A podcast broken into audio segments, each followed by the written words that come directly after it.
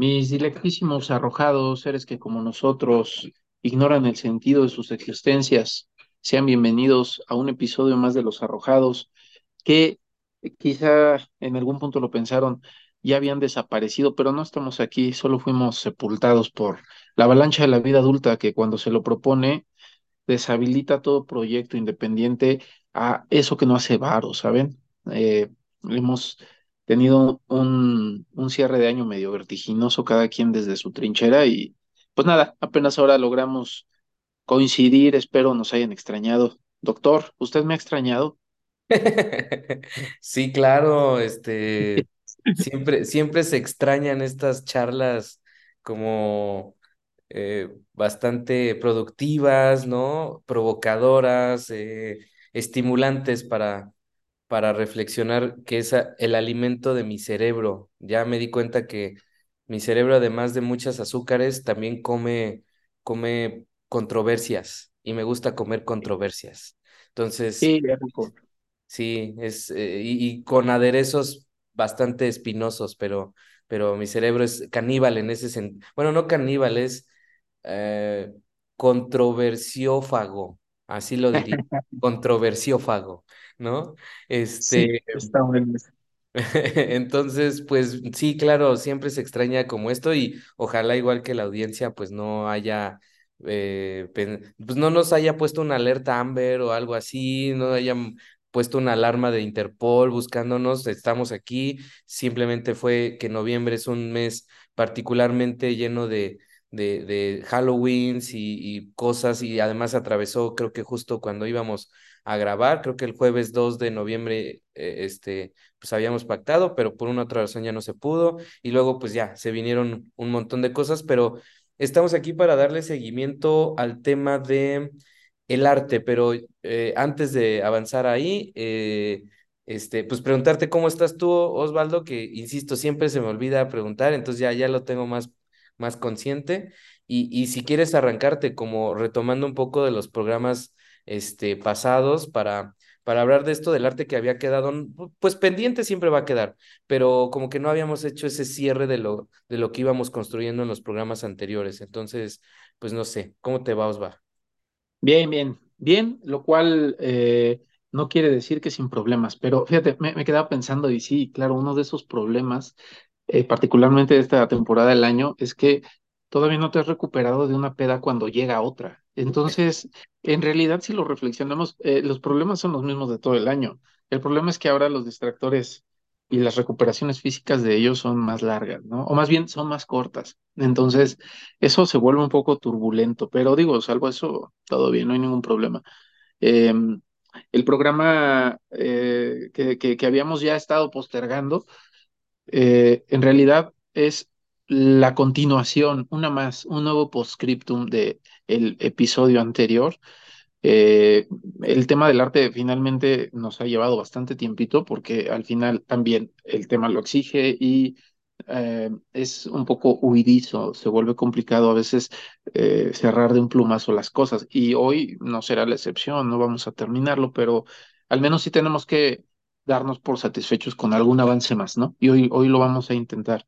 Habíamos estado trabajando previamente en eh, algunas características que a la base tú, tú desglosaste en el primer episodio en su mayoría y después las fuimos ahí como enriqueciendo, les estuvimos dando la vuelta, las adobamos y ahora eh, llegábamos a la conclusión eh, de que pues finalmente hay, una noción de arte base, hay una noción eh, dura de arte, hay una noción que es exigente, que verdaderamente podríamos decir que agota todas las características del modelo, por así decirlo, pero que no es la única eh, forma o, no describe la única forma de brindar a las personas un acceso hacia eso a lo que podríamos llamar experiencia estética.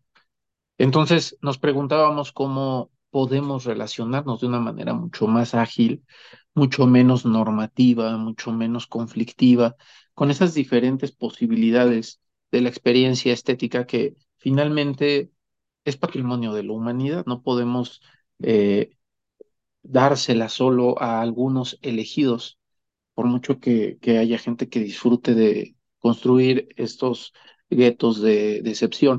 Entonces, el esfuerzo de estos programas ha sido ese, ¿no? Ir avanzando hacia nuevos nombres, hacia nuevas oportunidades para poder llamar a estas distintas formas de expresar que vamos encontrándonos y que con el avance de las tecnologías y de los medios de comunicación van diversificándose aún más y se diversificarán más. Entonces, estar en la vieja disputa eh, binaria de eh, allá, allá el arte, acá el falso arte, creo que tiene que ser superado, ¿no? Me parece que ya es, es, es un, es un aparato de discusión eh, agotado pero sí hay que construir y pavimentar los caminos que nos lleven a nuevas formas de hablarlo.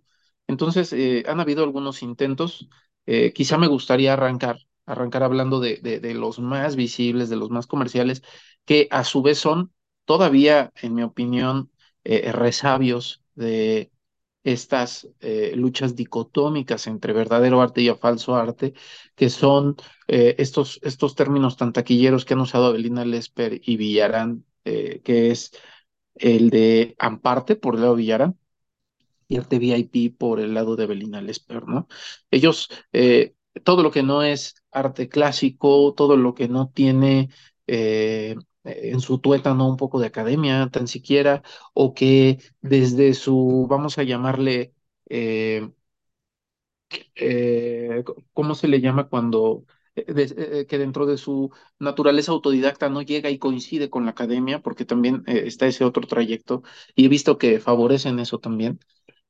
cuando nada de eso cubre estos requisitos, entonces termina siendo una cosa medio deleznable, medio enjuiciable y, también desechable. Y, los términos que ocupan justo lo reflejan porque son términos que no solo buscan dar un nombre a algo diferente, sino algo diferente e inferior. Eh, Abelina les preocupa esto de arte VIP, pues sí, como una mnemotecnia para describir qué es lo que contiene ese arte, cuáles son las expresiones, pero a ver, VIP todos sabemos que también tiene un segundo significado, que es el que hace, alusión a un grupo de privilegiados, ¿no? La gente VIP son los privilegiados del lugar. Entonces, ahí hay una connotación marcadamente elitista. Están denunciando un elitismo que a su vez es negligente y que a su vez se beneficia de algo que no merece. Creo que son las cualidades que podrían agotar eso, así dicho, grosso modo. Por el lado de Villarán está la utilización de Amparte, que tiene también dentro de su concepto eh, un, un, una constitución que es la de Amparte, AMPA, que, que quiere decir ampón, ¿no? El AMPA, los ladrones. También hay una categoría de tipo entonces eh, socioeconómico, ¿no? El ladrón es el que sustrae un bien que no le pertenece. Entonces, eso hace que estos dos términos coincidan en dos cosas. Uno, no ser un artista bajo un canon es peyorativo, es menor, es algo eh, de, desplazable al segundo nivel. Y dos, algo de eso que lo hace eh, poco encomiable tiene que ver con que hay un rapto, hay un beneficio eh, ilegal de, de, de, de, trastienda en donde no está habiendo ni equidad ni justicia. Entonces ahí podremos comenzar. Primer nombre opcional o primer concepto que suele ocuparse para calificar experiencias o más bien eh, para calificar objetos y prácticas que desarrollan o crean objetos o discursos o productos, no sé cómo llamarle, que son y promueven experiencia estética, vamos a llamarlo. Bueno, uno de esos, el primerito que yo ahora pondría sobre la palestra, es esto, lo que se ha llamado como amparte o eh, eh, el arte VIP, que son, eh, vamos a llamarle, em, unos nombres o unos apodos a lo que normalmente se ha conocido como arte contemporáneo, ¿no? Son una suerte de eufemismos, incluso, no lo sé. Entonces, no sé, no sé qué, qué, qué, qué pienses sobre este en particular. Bueno, eh, fíjate que al preparar este, último programa o este hacer como este cierre de lo que hemos estado platicando, no, no pude esquivar la eh, esta idea de que cuando uno habla de arte, ¿no? Eh, puede peligrosamente este, empezarse como a transformar. No sé si te acuerdas de, de estos eh, como cómics de los Animorphs. No sé si los llegaste a ver, que eran como No. animales y que se iban transformando en un ser humano, o sea, pero eran como, no sé, como cómics o algo así, no, ni sé bien qué eran. Pero bueno, como que esta transfiguración este, del animal a, a un, a un humano, ¿no? Mis Eh, amigos cuando toman whisky hacen lo inverso, ah, van de buenos animales. Ah, Bueno, algo, algo así, algo así, este, eh, eh, cuando, cuando uno habla de arte, corre el riesgo de convertirse como en este ser que incluso está muy bien representado en memes, que es un ser mamador, ¿no? Que es el, el que trae la copa de vino en la mano, vestido así como, ya sabes, ¿no? Y me causa un riesgo porque, eh, o me, me genera esta idea de que sea un riesgo porque, lo, y lo hemos hablado, ¿no? O sea, ¿cuál es la autoridad que tenemos para, eh, o que alguien tiene para hablar sobre el arte, sobre las definiciones? Al final, la vez pasada nosotros nos atrevimos a dar una definición, ¿no?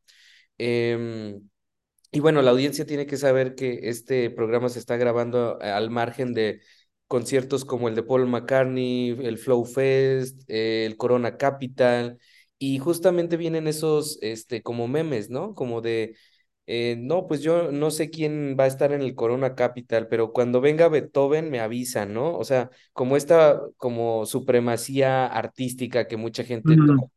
Entonces, sin, en- sin llegar ahí, sin llegar a ese punto, sino más bien como a un, a un, un análisis de, de lo que hemos estado hablando de la, de la, del arte, pues sí me surgen como algunas preguntas, ¿no? Que es eh, la noción de arte que llegamos a tener y lo expusiste ahorita, ¿no? Este amparte, ¿no? Donde vienen eh, este juego de palabras y también con el- Avelina Lesper, pues me hace pensar en que pues no sé si son privilegiados estos artistas VIP o son unos zampones, ¿no? Justamente, ¿no? Son unos, son unos pasados de lanza que al ver un vacío en la definición de arte de manera canónica, aprovechan para presentar cosas gracias a que la gente o que ellos detectan de manera muy sagaz o astuta que no tienen una definición de arte, entonces te dicen justo, ¿no? Que, por ejemplo, una caja de zapatos vacía de Gabriel Orozco, pues debe de ser eh, apreciada, debe de ser visualizada como un objeto artístico, ¿no? Y ya también lo habíamos dicho, quizás hay una diferencia entre el objeto artístico y el objeto estético. Yo creo que hay objetos estéticos rodeándonos, edificios, tenis, sillas, eh, bueno, lo decía también en el último programa, el Art Deco, pues se construye a partir de eso. Sí, en efecto, está bien y uno lo, lo sabe, pero eh, no sé hasta qué punto eso puede ser considerado un arte. Olvidamos, me parece que en este trayecto eh, las artes clásicas que eran confeccionadas con mucho trabajo, con mucho cuidado, con mucha dedicación, con mucho detalle. Hay historias, ¿no? De Miguel Ángel seleccionando sus bloques de mármol y apenas veía como un lunar ahí en el bloque y desechaba la pieza hasta que fuera pues perfecta para lo que él quería lograr. Mientras que ahora justo, ¿no? Se exponen, eh, no sé, pedazos de plástico, eh, que pareciera no tener el mínimo cuidado, ¿no? Entonces, ese contraste es el que a mí me hace reflexionar, eh, eh, ¿qué pasó con la definición de arte como arte clásico? ¿Realmente se están aprovechando una serie de ampones, ¿no?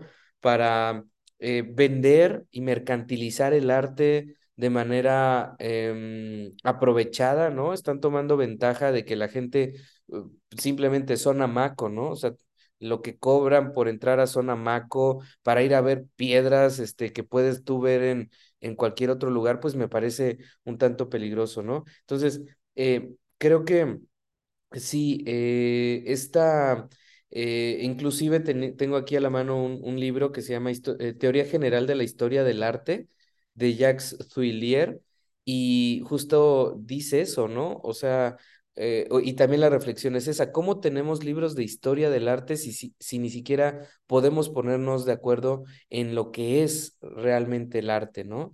Este, no sé si astutamente se están aprovechando y están utilizando la definición a su conveniencia, como esta parte también me parece a veces irresponsable de decir, pues es que el arte es lo que el artista haga, como decía Duchamp, creo, y, y pues si yo me declaro, me autonombro como artista a mí mismo, y pues si eh, hago este como otro de los artistas que también es muy cuestionable, eh, compacta su, sus heces en, en latas, pues dices, güey, o sea, entonces ya cualquier cosa pudiera ser arte solo porque alguien que se nombra artista, pues lo, lo presenta como tal. Entonces eso me parece que va, ahí coincido un poco eh, con Abelina Lesper, eh, también he estado al tanto de lo que dice, y coincido que va en detrimento, ¿no? De la inteligencia humana. Creo que sí, parte del arte es que, como lo habíamos dicho nosotros, se ha creado por humanos y se ha creado a partir del intelecto, no porque voltees una silla ya creaste arte, ¿no? No porque agarres em, ropa sucia y la pongas en una, e, en una sala del MUAC, pues ya lo podemos llamar arte, ¿no? Y del otro lado, creo que también, y con esto voy cerrando para que te dé la palabra, pero em, eh, pues hay una complicidad que de la que hemos también hablado nosotros en otros espacios, una complicidad del público de no, de no denunciar que eso no es arte, ¿no? O sea, sí hace falta gente que llegue al MUAC y diga, ¿qué es esto? Esto es ropa tirada. ¿O qué es esto? Esto es una cama extendida. ¿O qué es esto? Esto es eh, pedazos de vidrio tirado. ¿O qué es esto? Es simplemente una desorganización de una, de una, de, de, de lo que pudiera ser una fiesta. Esto no es arte. Pero sí hace falta que eh, pienso que la, la, el público, que es fundamental en el arte, ¿no? Eh, sí deje de ser cómplice y asuma esa responsabilidad de, de, de, acusar, ¿no? De, de denunciar como, como esto. Entonces, bueno, es parte de lo que, lo que estamos eh, hablando y de ahí estaría bueno pasarnos a justo la merca, mercantilización del arte, ¿no? O sea, cómo se están aprovechando ahora para vender cosas que no tienen sentido a partir de los vacíos teóricos, conceptuales de lo que es el arte. Y, perdón, nada más decir otra cosa, también con complicidad de la academia. La academia está súper metida en que todos estos artistas VIP o, o Ampón, eh, como dice Villarán, Ampartes, también hay, eh, hay una complicidad de ellos. Entonces, ojo con la academia, ¿no? Sí, claro. Eh, bueno, yo, yo ahí diría entonces que hay dos, dos categorías circulando. Aquella que está juzgando la obra, su calidad técnica, pero también otra que, que tenemos que es la económica y su impacto, porque sí, efectivamente tenemos a gente que está comerciando de una manera bastante exitosa con una serie de productos que en algún grado también se cruzan con eh, ese mismo mercado que está transitando gente que hace otras cosas.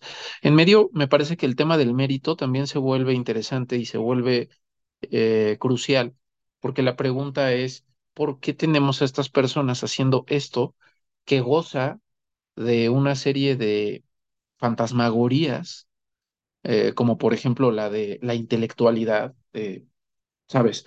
Poner, eh, eh, hablabas hace un momento de la caja de zapatos, ¿no? O no sé, la caca de Manzoni, ¿no? Que, que, que, que era esta caca en lata, y que se vuelven actos como, ¿sabes? Eh, subversivos, diagonal, intelectuales, diagonal crípticos, diagonal difíciles de entender y que entonces hacen como una especie de escalón en donde los iniciados son los que sí, claro, se pueden conmover, los demás, pues no, están condenados a su estulticia y no van a entenderlo, y para ellos solo será caca enlatada. Bueno, esto que yo llamo fantasmagórico, porque pues son formas totalmente insustanciales de poder sostener algo así como una complejidad intelectual o una especie de sensibilidad especial.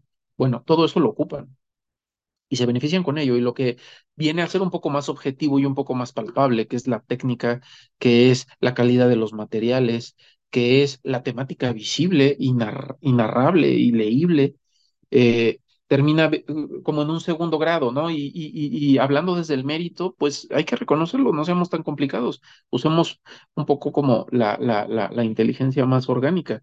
O sea, claro que es desconcertante, ¿no? Sí te deja un poco tocado el saber que cuesta 10 o 20 veces más esta, este, este tipo de, trabajos que, los de un artista que trabaja eh, marinas eh, con una técnica impecable, ¿no? Entonces, pienso que ahí hay algo de esto, ¿no? O sea, gran parte de la problemática va de ahí. Creo que es un problema muy de, de, de no solo del mercado del arte en el sentido de...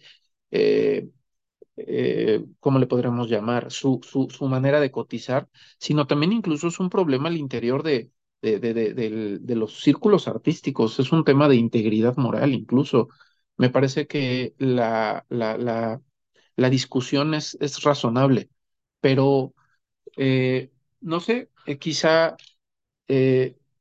eh, sa- saldría, saldría de ahí un poco y diría, pensemos que, que, por un momento podemos poner entre corchetes esta situación de en cuánto la venden y, y, y, y, a quiénes, ¿no? Y, y vámonos solo a la producción, es decir, a el proceso creativo, si es que se le puede llamar así, de estas, de estas obras y a, a, los resultados. ¿Cuál sería el problema de que tú, por ejemplo, en tu Facebook encontraras algún tipo de armonía en, vamos a utilizar el ejemplo de este, eh, eh, ay, se me, se me fue su, su nombre, Ah, bueno, eh, el, el creador del surrealismo, olvidé su nombre, pero bueno, él, él hablaba de, de, Eh, de, de, un- de una, de una eh, que, que el surrealismo era una sombrilla, una máquina de coser y un bistec juntos, ¿no? Tiene, tiene una referencia de este estilo. Ay, ¿Dalí? me acuerdo. ¿Eh? No, no, no, no.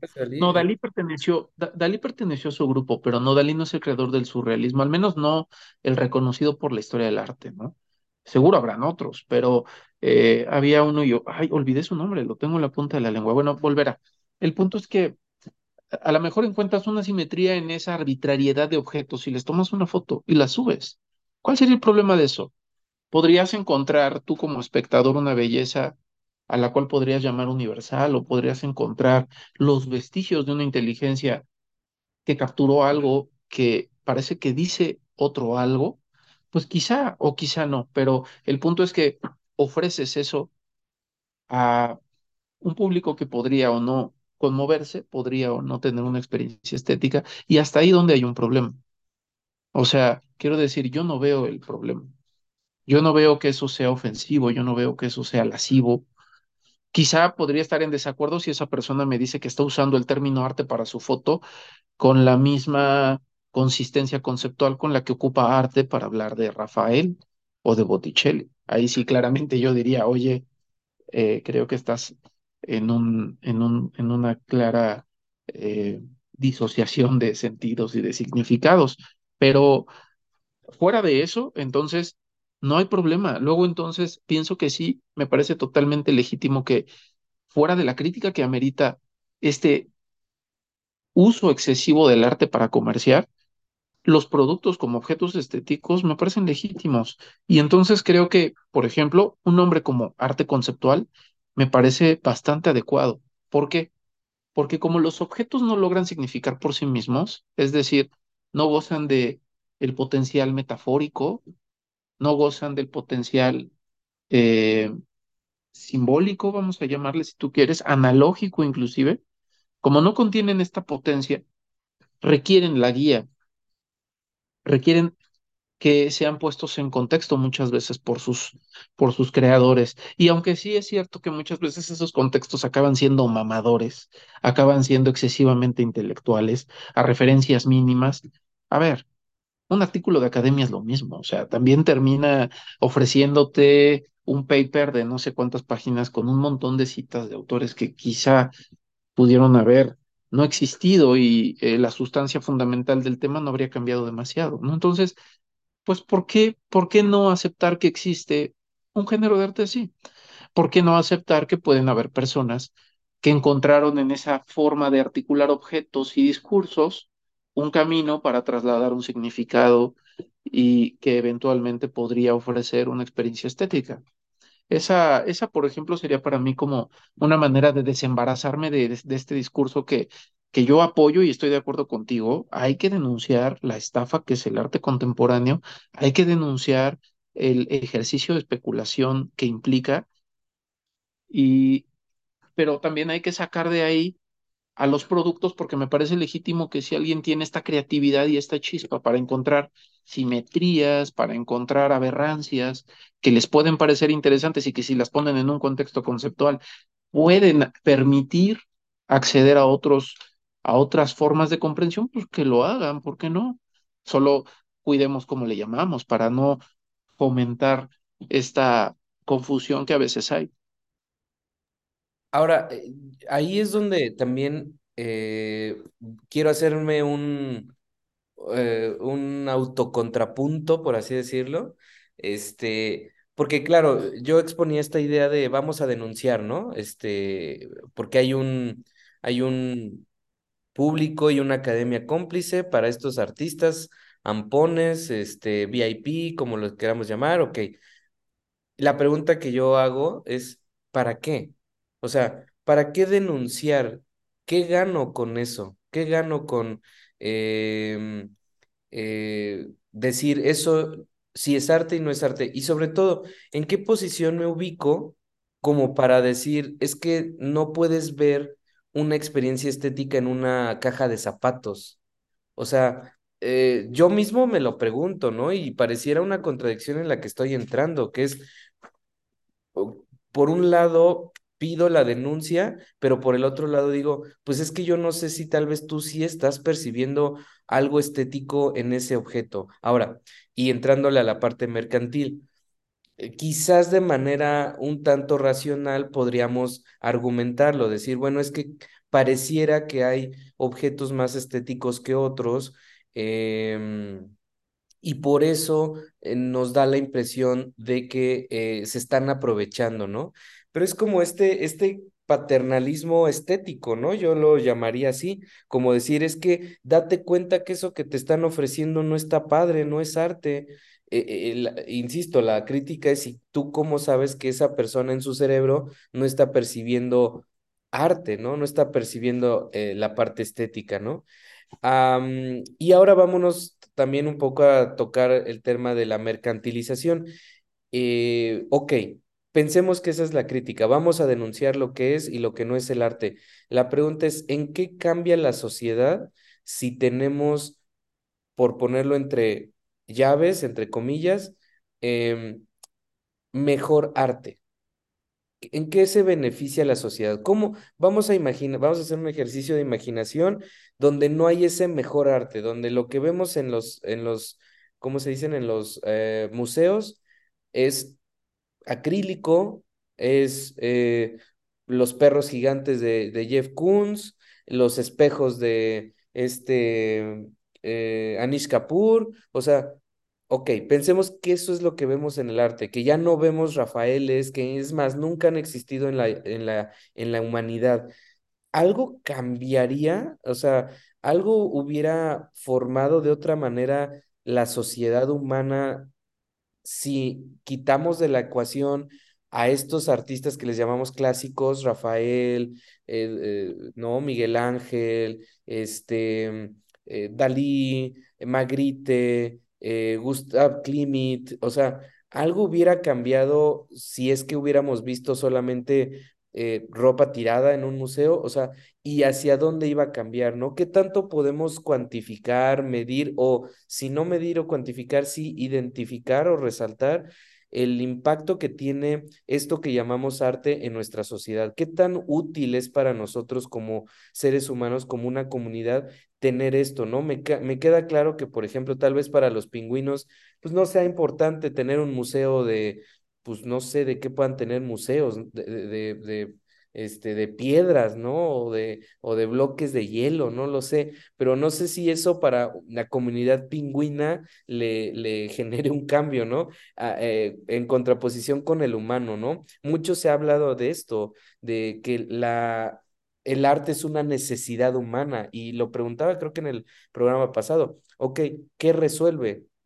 Si, si, si es una necesidad que resuelve, porque el hambre resuelve la nutrición del ser humano. La sed resuelve la hidratación. El arte, ¿qué resuelve? Eh, eh, lo decíamos al principio, ¿no?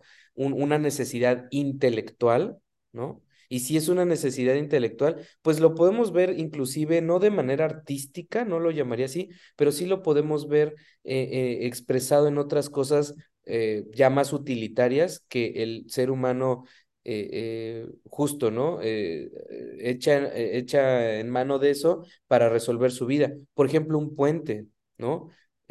un humano crea un puente a partir de ver cómo se cayó un, un árbol y pudo cruzar de, de, en, un río sin mojarse, ¿no? Entonces después lo eleva y después hacen puentes y después hacen puentes súper creativos y después hacen puentes pues con una ingeniería así muy, muy respetable. Pero volvemos a lo mismo. Eso es arte, eh, la ingeniería está cerca del arte, eh, el arte resuelve algo intelectual, resuelve algo más práctico, resuelve algo de el, tema eh, de supervivencia. Podemos incluir en la definición de arte a otras cosas como no solo la música, la danza, la comedia, Em, la, obviamente la pintura, la fotografía, el cine, sino otras cosas como por ejemplo, em, no sé, este, em, un platillo, ¿no? Una comida, eh, justo un edificio, la arquitectura, ¿no? Verla como arte e incluso otras cosas, ¿no? Otras expresiones este, y actividades humanas que pudiéramos eh, introducir ahí, ¿no? Entonces, sí, a mí me queda como esa duda de qué resuelve el arte y cómo sería esa sociedad sin arte, ¿no? O sea, eh, seríamos bárbaros, seríamos,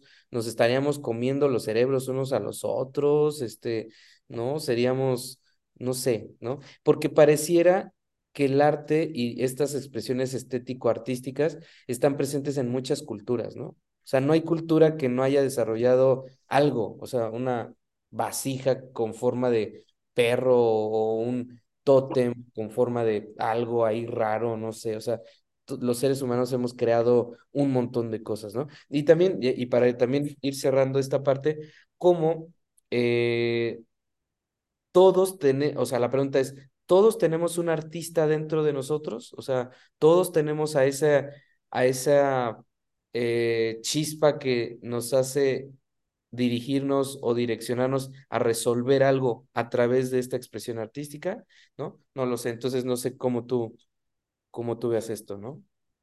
Pienso que habría que parcelar bien la, la, la, pregunta porque es cierto que el arte debe de tener una función, por supuesto, tendemos a ella por algo, al final no dejamos de ser animalitos adaptativos y entonces el arte juega un papel dentro de estas habilidades y recursos de adaptación. Eso si nos ponemos etológicos. Eh, sin embargo, creo que las maneras de usarla no son las mismas y sus impactos tampoco. Tú preguntas ahora si todos tenemos un artista dentro. Me parecería razonable pensar que sí. Lo que no todos tenemos adentro es talento. Lo que no todos tenemos adentro es brillo, es filo.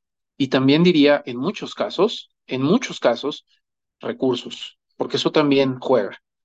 Pero también me queda claro que no es un tema, o sea, la lectura marxista para entender el, el arte y su desarrollo me parece totalmente insuficiente. Es cierto que si una persona con mucho talento tiene recursos, los va a potenciar de una manera brutal, como, como no lo va a hacer la persona que tiene mucho talento y no tiene recursos, pero no hay forma de que muchos recursos paguen mucho talento. O sea, para empezar esa parte habría que reconocerla, ¿no? Y aquí estamos volviendo de nuevo a la necesidad de entrar a un territorio objetivo de dimensiones. Un territorio objetivo para dimensionar el arte. Volvemos de nuevo a una figura canónica de arte en donde tiene que cubrir una serie de requisitos específicos, bla, bla, bla, bla, bla.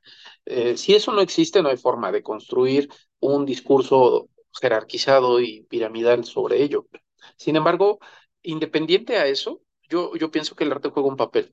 ¿Qué ha pasado o qué se vuelve a veces difícil de leer? Pues que todos quieren sus cinco minutos de fama y sus cinco minutos de artista porque vivimos en una cultura que trae una tendencia que yo llamaría tóxicamente democratizante, ¿no? Eh, la idea de que todos podemos participar en la misma medida en todo. Y yo creo que esa medida, aunque es eh, bastante noble y bien intencionada, también es ingenua porque deja de ver cosas que la historia nos enseña. Y una de ellas es que hay mejores seres humanos que otros, nos guste o no. Sí es cierto, existen algunos humanos que pueden ser eh, eh, ¿sabes? Eh, personas que reclaman para sí una igualdad frente a todos los demás, pero a ver, lo estamos hablando en términos morales, lo estamos hablando incluso en términos de dignidad, por usar un término sumamente ambiguo, pero hablando en términos de desarrollo, en términos fácticos, hay mejores humanos que otros. Algunos porque traen cualidades de cuna, algunos porque traen cualidades de, clase, de sociedad, y otros porque tienen capacidades diferentes, y eso ha sido siempre. Me parece que el gran elemento olvidado dentro de los discursos democráticos eh, es, el, es el aristoy griego. O sea, el aristoy, que no es lo mismo que el aristócrata, como lo entendimos en las sociedades modernas, que es un privilegiado que normalmente abusa de un poder. No, aquí el aristoy es el mejor preparado es el mejor capacitado, es el mejor entrenado. El soldado era soldado porque entrenaba, nadie nacía y era soldado porque fuera de brazos anchos, ¿sabes? O sea, existía eso. Entonces yo creo que en el arte pasa. ¿Y qué pasa cuando tú tienes a una élite de artistas operando arte? Construyen discursos de trascendencia universal. Es que es así de simple. Construyen caminos para que la humanidad pueda entender de alguna manera el mundo. No sé si diría que de la manera verdadera, pero por alguna razón, cada vez que alguien lee el Quijote, abre una dimensión de comprensión del mundo que no tenía. ¿Por qué? No sabemos. O quizás sí, pero el punto es que ocurre. Sin embargo, si tú te lees otras 20 eh, novelas del estante, no te va a pasar eso con ninguno. Eh, algo que pasa mucho con los clásicos, por ejemplo, ya entrando a literatura, es que tienes esta sensación de yo pensaba esto, yo ya había sentido esto, pero no lo pude decir así. Ese espejo, esa capacidad de especular de la obra, hace que el artista te ofrezca algo más allá que solo un bonito jarrón para tu mesa. Te ofrece una herramienta de comprensión. Y me parece que ese es el gran legado del artista. Los artistas exploran la experiencia y construyen lenguajes, ya sean visuales, sonoros, físicos, movimientos, este, ¿sabes? Eh, para que tú puedas acceder a esas experiencias a las cuales antes de ellos la humanidad no había accedido o a las cuales no lo habían hecho con tal claridad. Y yo creo que eso es uno de los grandes legados. Hablábamos medio controversialmente en el, en el episodio anterior del tema de que si eh, Van Gogh hubiera ido a terapia, eh, si habría, si habría pintado lo que pintó, ¿no? O sea, yo ahí, como te decía, no, obviamente no estoy haciendo un discurso crítico a la psicología, más bien lo que digo es que me parece que hay autores que exploraron en sí mismos y en sus y en sus dolencias y en sus enfermedades, sean o no psicológicas, o sea, ya salgamos un poco de, de solamente la tipificación psicológica de un problema, eh, navegaron en problemas humanos de una manera muy valiente, en, en muchos casos, para extraer pequeñas perlas, pequeñas de lucidez que nos dejaron en novelas, que nos dejaron hechas imágenes y que ahora esas imágenes nos ayudan a poder vernos en ellos. Y yo creo que eso hace que la obra le dé orden al mundo, le dé significado. Y ese significado creo que es una de las funciones fundamentales. Eh, también lo decía en el episodio anterior, eh, esto que estoy diciendo ahora me parece que es lo que Nietzsche ve en la obra de arte. Él reconoce que la obra de arte construye un significado en donde no lo hay. Y sin eso nos volvemos locos. No podríamos. Ahora, Eso quiere decir que cada vez que yo tenga que construir imágenes o otro tipo de discursos que no necesariamente son los racionales conceptuales, que no los tenemos tipificados como arte, sino más bien como ciencia, pero ¿qué pasa cuando yo estoy recurriendo a este tipo de recursos, pero no impacto a nadie, solo a mí? ¿Eso ya no es arte? Yo pienso que sí, que sigue siendo. Que cuando tú construyes un pequeño microdiscurso que te funciona a ti, una pequeña metáfora del mundo, un pequeño retrato, un pequeño trazo, la foto de algo que te ayuda a desdoblar, a exteriorizar, hacer visible una interioridad de algún grado, de algún modo, que te hace exp expresable algo, creo que estás haciendo arte y está teniendo su función también. Obviamente no, no está logrando el impacto porque quizá no tienes tanto talento, porque quizá no eres tan bueno, o simplemente porque no has sido descubierto, o no has tenido la suerte de coincidir con una cultura que te valore, no lo sabemos, eso es improbable, ¿no? Eh, pero el punto es que yo creo que sí cubre esa función. Su labor es la de construir significado para el mundo y, y no cualquier significado, sino un significado global. Y no estoy hablando global en el sentido de universal, sino un sentido que articule toda la experiencia cosa que a veces no hace la razón, ¿no?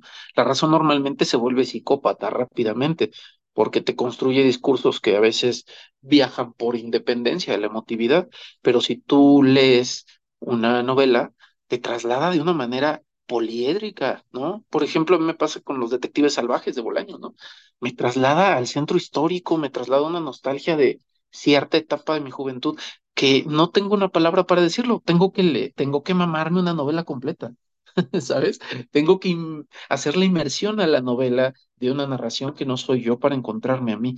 Ese juego, eso es lo potente en mi opinión. Yo creo que esa es la función que cubre y es, de nuevo, volviendo a lo que hace un momento comentaba, por lo que yo diría, si hay personas que en la foto de una banana pegada a un muro con, este, con gaffer, eh, encuentra posibilidades y oportunidades de significado, que se dé, ¿por qué no?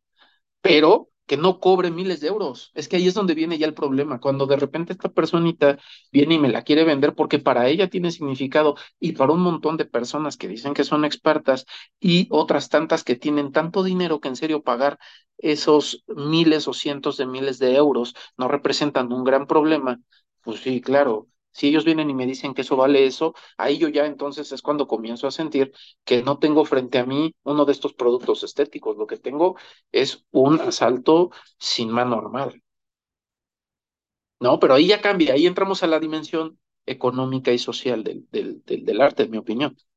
Sí, este, coincido contigo porque, claro, uno puede, y ahí viene también otro problema, ¿no? ¿Cuánto vale eh, eh, pues en los productos, ¿no? Que es una pregunta ahí económico-filosófica, ¿no? O sea, por ejemplo, un libro de budismo que te puede costar 100 pesos, la pregunta es, ¿vale realmente 100 pesos o vale mil pesos? No por el, los materiales, sino por el contenido, por ejemplo, o no sé, una pluma, eh, ¿vale 20 pesos o vale este 500 pesos porque esa pluma te va a ayudar a construir, pues, un, a, o a un artista, este, le va, perdón, a un escritor le va a ayudar a construir una novela, ¿no? Entonces, eh, la misma pluma en mis manos o en las manos de un novelista, pues vale diferente, ¿no? Entonces, es un problema, creo que importante de, la, de, los productos y su valor que tienen, el, el precio más bien,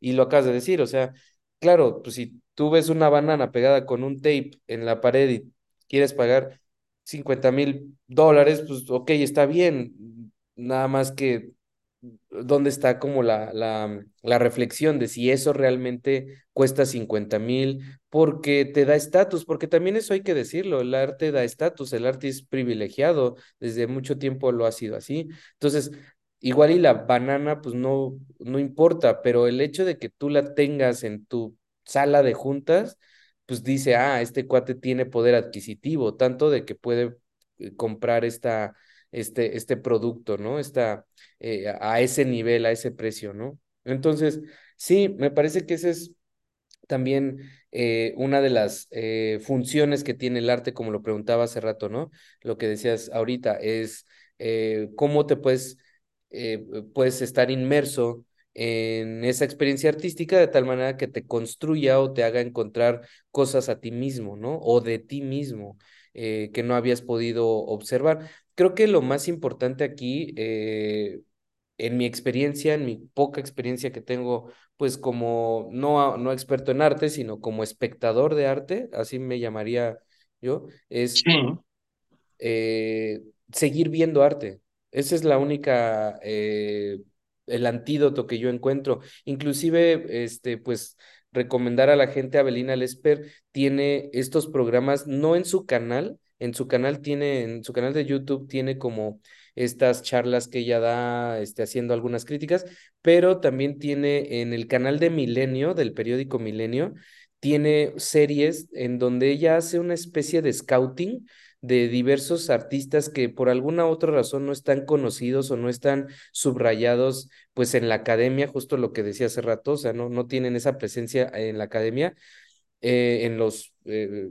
museos contemporáneos, ¿no? Porque están eh, replegados forzosa, a la fuerza por otro tipo de artistas, entre comillas, y ella hace un scouting muy interesante, eh, conoce o va directamente a los estudios de los artistas, este, les deja incluso como vamos a decirlo, como temas de temporada, ¿no? Entonces dice, voy a visitar a estos cinco artistas y quiero que hablen sobre el sol y la luna. Entonces cada quien hace eh, una referencia al sol y la luna de acuerdo con sus eh, cosmovisiones, cosmogonías, como también tú lo llamabas en algún momento. Entonces vale la pena como echarse un clavado también a esos artistas y hacer comparaciones. Creo que lo importante es no dejar de criticar y reflexionar y como espectadores decir, bueno, ok, si yo quiero pagar mil euros por esto, pues págalos y si los tienes, pues úsalos, ¿no? O sea, pero pues también vale la pena como revisar qué otras cosas estamos dejando afuera, eh, si realmente eh, en este ejercicio hermenéutico de eh, qué tal que yo no tengo la razón o qué tal que esas personas no tienen la razón como nos han venido vendiendo. Entonces, pues creo que, creo que vale mucho la pena seguir viendo arte, seguir criticando y seguir como este dando, bueno, y además lo decíamos también la vez pasada, frente a otras expresiones como el famoso, eh, las creaciones artísticas desde la inteligencia artificial, pues va a requerir muchísima más reflexión, muchísima más este acercamiento, ¿no? De la gente hacia estos temas. sí, sí, definitivamente. Eh, estaba pensando ahorita mientras hacías este desglose que otra de las funciones también, fíjate, del arte es dar testimonio, es dar testimonio de los tiempos. Y ahí también habría que saber detectar a los artistas que son vestigio. Hay artistas vestigio, hay hijos de su época y construyen cosas que hablan de su época. A veces tenemos una idea del arte como muy disruptora, como que está en obligación de ser totalmente disruptora. Y sí las hay, ¿no? O sea, y yo creo que sí, los modelos disruptores siempre son más atractivos, pero no todos pueden ser disruptores. Volvemos al tema. Ah, Hace falta genio, hace falta claridad, hace falta arrojo. Los artistas disruptores son artistas que sufren también, son artistas que, que pagan a veces, ¿no? Entonces, ah, hay artistas que también son eso, son vestigios de la época, son pequeñas eh, células de significado que están representando la era. Y algunos hacen las dos, son disruptivos y son a la vez eh, artistas que, que también son eh, huella de su tiempo. Eh, por ejemplo, hay un fenómeno que a mí me llama mucho la atención, que si lo desplegamos por la historia, podemos observar cómo habla del tiempo y es ese paso que va desde, digo, o sea, podríamos ponerlo desde, desde las cuevas de Lascaux, si quieres, pero vámonos para hacer un poco más dramático esto del barroco y esta característica que tiene tan abigarrada, tan ensortijada, hasta llegar al arte contemporáneo en su faceta más eh, dura y pura. O sea, si vamos avanzando, vamos teniendo una serie de etapas artísticas donde pareciera que el arte se fue descargando, se fue simplificando, se fue compactando, se fue volviendo, incluso yo diría que, que vacua. Hay, hay un, hay un crew de artistas que fueron, fueron del siglo XIX, ¿eh? fíjate, este, este está, este está interesante, fueron del siglo XIX, eran, se hacían llamar los incoherentes y montaron una exposición en 1883 que se llamaba una exposición de dibujos por personas que no saben dibujar. Montaron un salón de París, así como las burlas de los salones de París, de los cuales ya se burlaban los expresionistas, digo, los impresionistas. Pero bueno, el punto es que montan una y se llamaba así, una exposición de dibujos por gente que no sabe dibujar. Y el registro del primer cuadro en blanco, colgado en un muro como parte de una exposición, está ahí, fue de un tal Al Alfonso Alaís. Y él sube un cuadro que se llama Primera Comunión de Jovencitas Anémicas en la Nieve. Cosa que en mi opinión es un meme. O sea, este cabrón no solamente podría haber colgado el primer cuadro en blanco, sino también el primer meme de la historia. Porque si tú lees, el nombre es una burla de una situación que se burla del acto mismo que está haciendo. El meme, en mi opinión, normalmente es eso, es, es un ejercicio de autoburla maligno, malintencionado, en donde espera como una especie de estas atraparratas, eh, espera que otro incauto que pase por ahí se quede pegado y se refleje en la absurdidad de la imagen. Bueno, esto me parece que es lo que está haciendo este güey. Y ya comienzan entonces estos estertores del vaciamiento de la obra. Pero ese vaciamiento yo no, yo no creo que sea absurdo, no creo que sea abusivo, no creo que sea partista. Uno, por la altura del siglo en la que están, es disruptor como fue disruptor Duchamp. A mí el, el, el, el ready made de Duchamp al final es brillante porque es el primero o es de los primeros. No, no es el primero, pero es de los primeros. Y, y ahí hay un valor. Después viene la producción en serie, ¿no? Y no me refiero a los mingitorios firmados, me refiero a que ya empezaron a haber muchos zampartistas y, ¿sabes? Eh, perdón, muchos este, ready-makers y, y yo creo que se abusó y perdió el brillo, pero no perdió su legitimidad como expresión estética, pero perdió el brillo. Ya el genio, la aportación a la cultura ocurrió, la hizo Duchamp, punto. Todo lo que vino después son un montón de personas que sí están ocupando el recurso que Duchamp puso a disposición como artista y que los otros están ocupando para seguir haciendo ejercicios de arte. Se vale, ¿por qué no? Pero que no se sientan Duchamp, nada más. Con eso vamos a estar bien todos. Ni ellos son personas que viven en una eh, idea fracturada de la realidad y todos los demás pues sabemos que están eh, viviendo con dignidad su ejercicio de réplica de algo que ya ocurrió. Entonces, eh, ahí ya comenzaban los estertores de un vaciamiento de la obra y si vas avanzando, el cubismo comenzó también a compactarse hacia las estructuras geométricas. Incluso el otro día platicábamos de la obra de Picasso del Toro, en donde está haciendo un camino que va desde un toro así, casi, casi a, a lo Rafael, y termina en una serie de dibujitos y trazos muy simples, muy infantiles. Y Picasso hacía esta, esta figura. Y de hecho, hay, hay, hay por ahí alguna, alguna frase, digo, no sé si sea, eh, no sé si se le fue asignada de manera uh, gratuita, pero él decía que él podía pintar como Rafael y como un niño, y que prefería pintar como el niño. Respetaba la complejidad del dibujo del niño, es decir, esta idea de que hay una complejidad mayor en la simpleza que nos acompaña desde hace mucho. O sea, es una idea casi metafísica y que otros artistas han también eh, dignificado. Nietzsche mismo, ¿no? La, eh, figura de, del niño como el último estadio espiritual después del camello y después del león. Entonces, hay como mucho eh, coqueteo con la simpleza y su complejidad a la vez, ¿no? Es como si eh, lo puro, el quid de, las cosas estuviera ahí. Pero me parece que eso que hizo Picasso en esa tabla, en esa serie, son grabados, en esa serie de grabados, es otra cosa. Lo que está pasando en el arte, en mi opinión, es precisamente la crisis de sentido que viene eh, reflejando la filosofía y se va, se va dando, ¿no? O sea, comenzamos a tener cada vez obras más vacuas, ¿no? Eh, y por vacuas no me refiero a pobres eh, eh, como arte, sino a que ellas están reflejando una complejidad que cada vez es más difusa. Jackson Pollock, por ejemplo, o no sé, por ejemplo, el, el, el famoso cuadro de Mondrian, Mondrian, que estuvo de cabeza no sé cuántos años. Lo colgaron de cabeza y nadie se enteró. Es decir, una pérdida de significado, una pérdida de horizontes. que parece coincidir con la etapa que al menos Occidente viene viviendo en lo, en lo intelectual y en lo espiritual. Es decir, son vestigios, son vestigios que cuando tú los revisas con el paso del tiempo te van hablando y que va avanzando y yo te diría, está encontrando una nueva forma de manifestación eh, eh, eh, en esta manera ya nueva de hacer exposiciones que son lo que le llaman salas inmersivas. A ver, a principios de, del siglo XX teníamos un cuadro en blanco colgado, ¿no? Ahora ya no hay un cuadro en blanco, ya ni siquiera hay cuadro.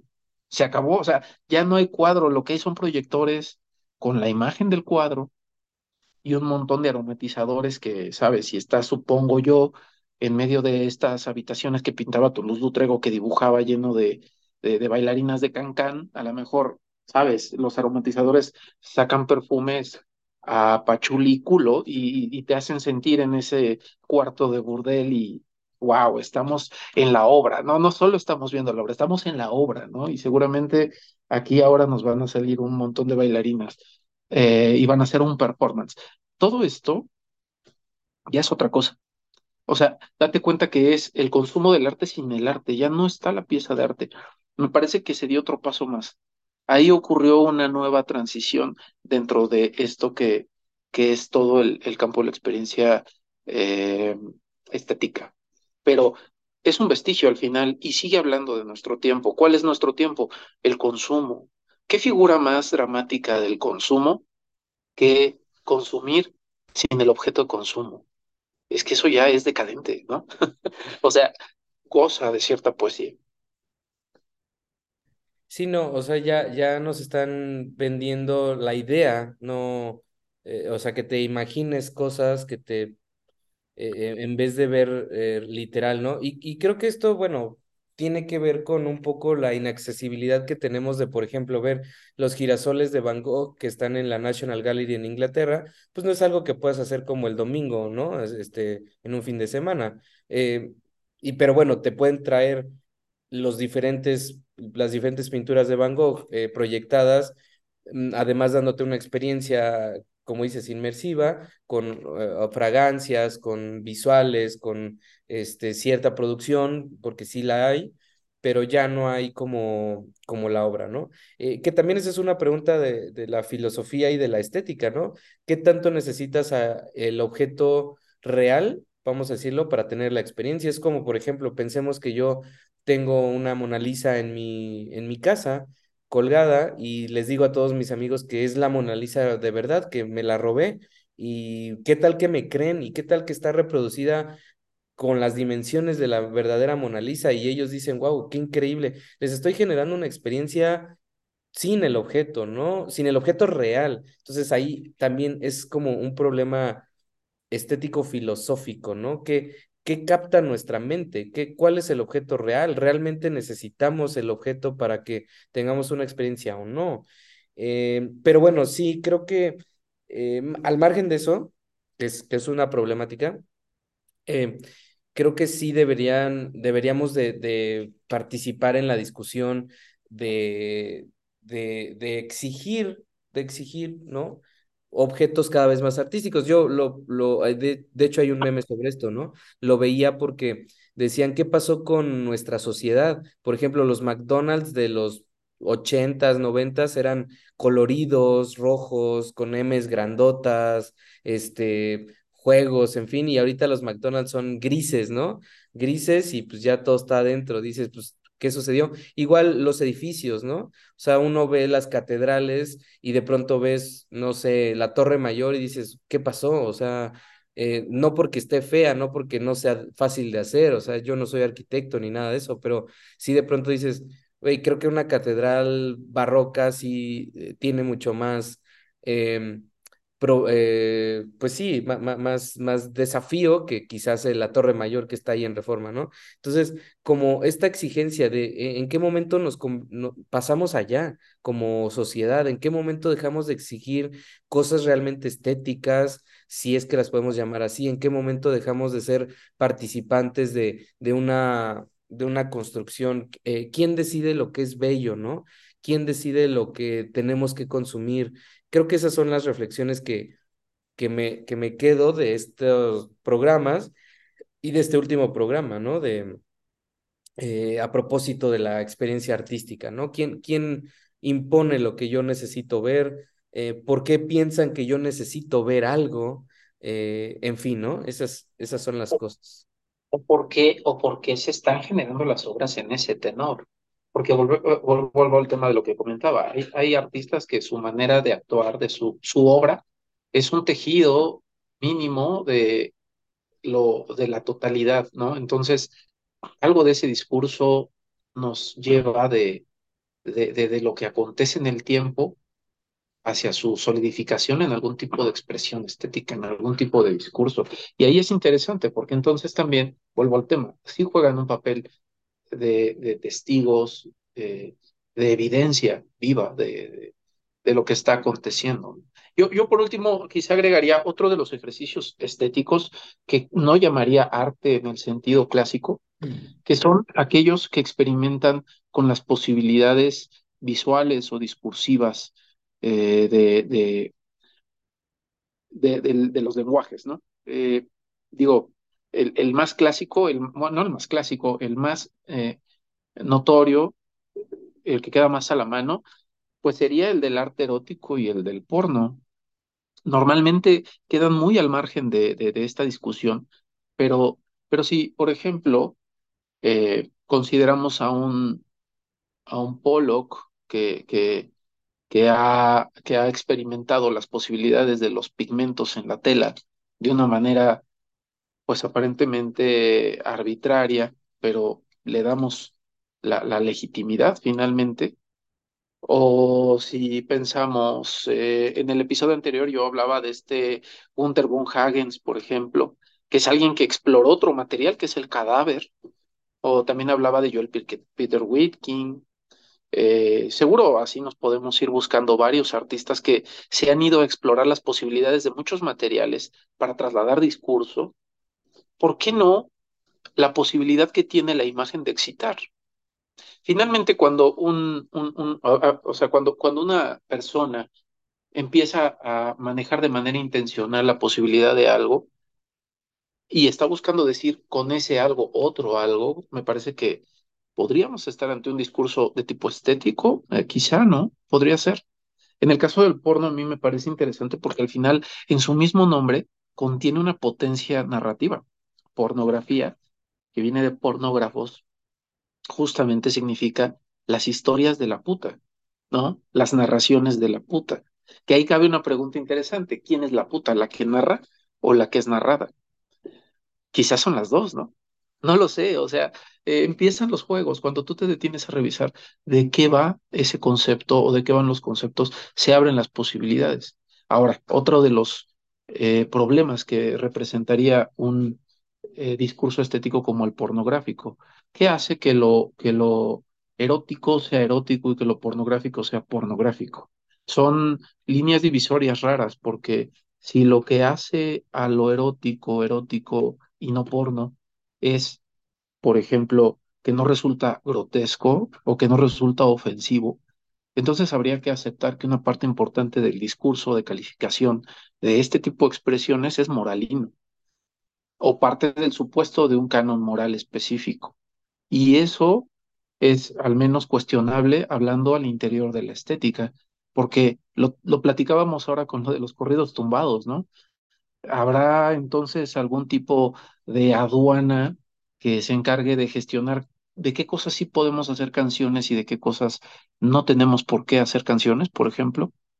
Es una pregunta válida, ¿no? Aquí va de nuevo el otro tema. Eh, ¿Por qué si la imagen tiene la posibilidad de excitar, yo no puedo jugar con esa posibilidad y presentarla?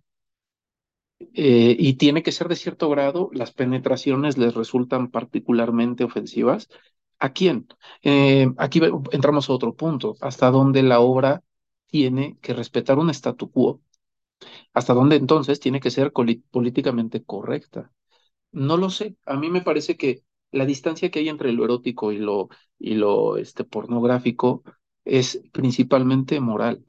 Eh, y, y ahí habría que preguntárselo, ¿no? Ahora, sí, también no podríamos hacer una oda o una apología a lo inmoral en el arte, porque tú ponías el ejemplo en el episodio pasado de un, un, no sé si fue el galerista o fue el artista, pero montaron una exposición en donde ven unas licuadoras con unos pollitos, ¿no? Y que al parecer podías apretarle, no, no eran pollitos, eran peces, ¿no?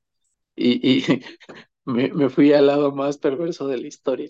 No, unos peces. Y, y tú podrías, tú podías picarle, ¿no? Tú podías darle ahí y acabar con los peces en la licuadora. Sí hubo alguien que lo hizo. Y Y que hubo alguien que lo hizo, ¿no? Y. Ajá, sí, sí, sí. sí, claro, es que si, si tú dejas la puerta abierta sale un psicópata, no tardan. Le pasó a Yayoi Kusama cuando, no, no, a Yayoi Kusama está eh, a Abramovic, Ajá, cuando, se, se, se dejó hacer lo que quisiera, ¿no? Y que de inmediato la misoginia así empezó a chorrear a borbotones. Bueno, el punto es que acá no digo que puedes hacer una apología de lo inmoral, pero hay una posibilidad de la experiencia humana que es inmoral, ¿no? Y entonces hay una exploración de eso, ¿no? ¿Hasta dónde? Bueno, esa creo que es otra discusión, pero el tema es que lo sexual puede ser desconcertante, puede ser incómodo, puede ser grotesco, pero a ver, yo creo que basta que cualquiera haga una pequeña recapitulación de su vida sexual para poder reconocer por ahí un par de episodios a lo menos que quizás hasta le saca de onda recordar, ¿no? Pero porque es una de las potencias de lo sexual.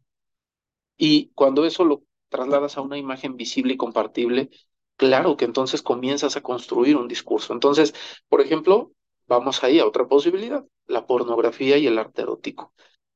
¿Hasta dónde, no? ¿Hasta dónde sí, hasta dónde no? Habría que verlo, pero lo dejo ahí, digo, no nos da tiempo de desarrollarlo, pero también quería poner ahí eso, ¿no? Hay exploradores de discursos y me parece que eso también es un trabajo que puede ser artístico un explorador de las posibilidades de los discursos y, y de las posibilidades de los materiales.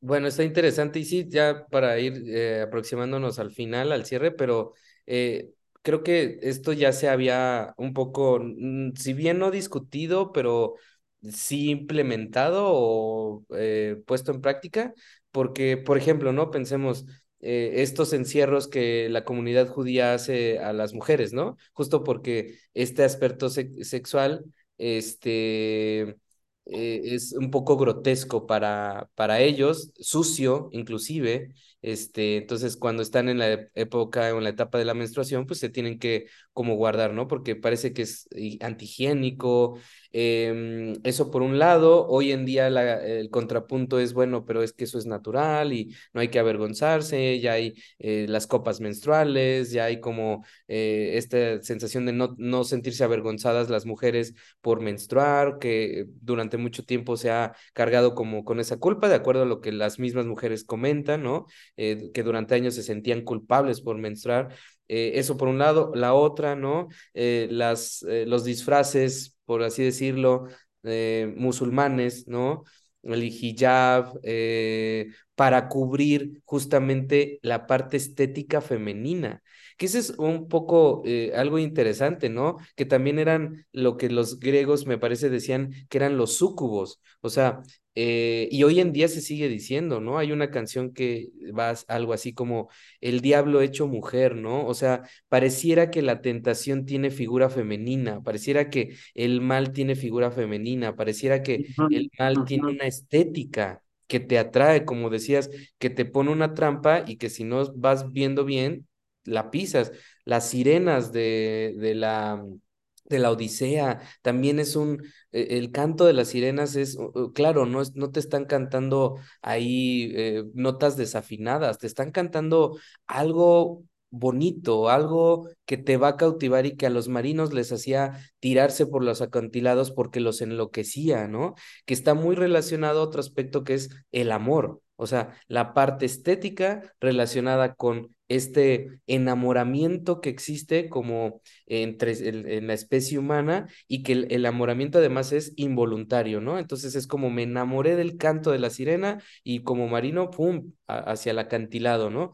O, o del súcubo o lo que he mencionado. Entonces, este ejercicio cultural por cubrir la estética femenina, pues va eh, un poco eh, como corolario a lo que estabas diciendo, ¿no? La parte erótica, la parte este, sensual, la, la parte em, sexual eh, pareciera que eh, debe de ser censurada, cubierta, porque entonces nos vamos a volver locos, ¿no? Es como la, los comerciales eh, de los setentas de la guerra contra las drogas en Estados Unidos, donde la marihuana era como, mira, se te van a voltear los ojos y vas a empezar a comer pasto y tierra y te vas a volver loco y no sé qué. Creo que es algo similar, ¿no? Se ha hecho un ejercicio de censura hacia la belleza femenina porque vuelve locos a los hombres. Bueno, lo dicen literal muchos, muchos escritos, ¿eh? O sea, literal, de que la belleza vuelve locos a los hombres, ¿no? A los hombres eh, varones, pues, no al hombre eh, como especie, al, al, al hombre, al, al, al eh, entonces eso me parece que también va un poco a corolario lo que decías, o sea, censurar, censurar, controlar, un medio de control, pues es la propia mujer, ¿no? Sí, y, y, por otro lado, por ejemplo, ahí hablábamos de una instrumentación de lo femenino de manera simbólica. Cuando en la obra tú ocupas a la mujer como el objeto de la tentación, al final estás instrumentando simbólicamente lo femenino. ¿Cómo? Pues desde tu imaginario masculino de cuerpo femenino. Porque obviamente yo no sé si la mujer se experimenta como tentación a sí misma, ¿no? no creo. Pero ahí hay una forma de uso estético y simbólico, y creo que entonces artístico, que hay que cuidar también, ¿no? Ha tenido sus consecuencias y sus implicaciones. Pero, eh, no sé, pienso que eh, hay algo también de cierto en esto y que sigue pasando, ¿eh? Porque ahora ya no es una comunidad eh, conservadora que instrumenta a la mujer para llevar a cabo un, un, un, discurso pues que la vuelve el chivo expiatorio de su mal autogobierno, sino que ahora también, por ejemplo, piénsalo en Instagram y piénsalo en general en redes sociales. La mujer está siendo ocupada como la carnada para mantener cautivas a, a, una parte importante de los consumidores. Obviamente no es la única, ¿no? Son muchas cosas más, pero esta tendencia al software para mantener eh, ingreso, para mantener atención a, a la red social, sigue siendo una forma de, de instrumentación de este potencial cautivador, sigue siendo el canto de las sirenas hasta cierto punto. Es decir, no nos hemos salido de ahí, ¿eh? O sea, que ahora se permita que salgan en tanga no quiere decir que no siguen operando las mismas premisas. Este cuerpo y esta carne ata, cautiva, mantiene enganchado, mantiene pagando. Y, seguimos, es curioso, pero seguimos, o ya en otra rúbrica, ya con otras formas, pero sigue aconteciendo, ¿no? Sin embargo, eh, eh, el, tema de, cómo jugamos con las posibilidades de, de lo erótico, creo que va más allá de, ¿no? Acá este es un aparato de captura, es un giro en círculo eh, vicioso que hace que tú estés todo el tiempo deseante, ¿no? Sobreestimulado. Me parece que el porno en una posibilidad más estética sería eso, la exploración de sexualidad, la exploración de la imagen, la exploración de la composición que excita. Y ahí creo que estamos en otro punto. Se pueden parecer, sí, pero creo que estamos en otro punto. Y, y vale la pena construir un, un, un, un pequeño trazo de separación para poder ir valorando qué es cada cosa, ¿no? Porque a veces pues las, las niñas de, de, Instagram se ponen modelos y yo no sé si, si esa sea la palabra, pero también podría ser que más de una se ponga artista y habría que valorar si verdaderamente estamos en un discurso de tipo estético. Volvemos al tema, es circular, ¿no? O sea, siempre terminas entrando hacia una necesidad de verificación de qué es qué, ¿no? Y a lo mejor también ahí hay algo de trampa, porque igual volvemos al punto, lo estético goza de una dimensión subjetiva de experiencia, ¿no? Entonces, al menos yo me daría por satisfecho con dejar señalado que hay una posibilidad de exploración estética para la imagen y para las palabras también, porque hay una posibilidad poética también de ser eróticos y pornográficos y que en su exploración se ofrecen recursos y resultados o productos estéticos. Claro, Sí, sí, sí, no, suscribo esta parte y lástima que las ocupaciones y la vida, como decías al principio de adulto, no nos da para más, pero, pero, pero sí cerrar con, con estas ideas. Eh, eh, creo que las conclusiones apuntan hacia eso, como los puntos para casa es eh, la por un lado, seguir viendo arte y criticarlo, pero por el otro también incluir como estas dimensiones que durante años han sido tabús por diferentes razones, por, por la, eh, el miedo que se le puede tener, lo grotesco que puede ser, lo sucio que puede parecer, ¿no? Como es el cuerpo humano, como es eh, la, la, la, naturaleza humana, y que de eso se ha encargado otro artista, ¿no? Este, el que retrata justamente muchos cuerpos eh, desnudos, no me acuerdo cómo se llama, pero... ¿no? ¿Dónde? El que vino a Ciudad de México, ¿no? Que Sí. fueron no sé cuánta gente hay en el Zócalo.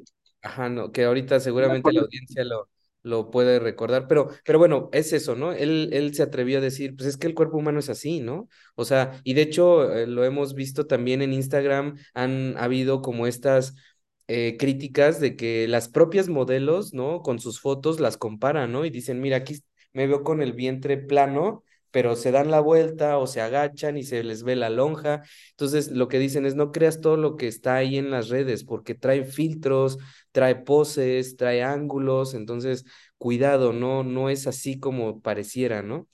Sí, sí, Y sí, eh, es el tema de la mostración normativa, exactamente, exactamente, y, y exacto, es como lo que se debe de eh, mostrar Este, y por el otro lado, pues eh, la, la situación de eh, realmente ver qué es lo que pudiera acercarnos a, nuestra, a nuestro propio cuerpo, a nuestra propia naturaleza, y que sí, hay cuerpos que tú dices son súper estéticos, súper bellos, de hombres o mujeres, de quien sea, ¿no?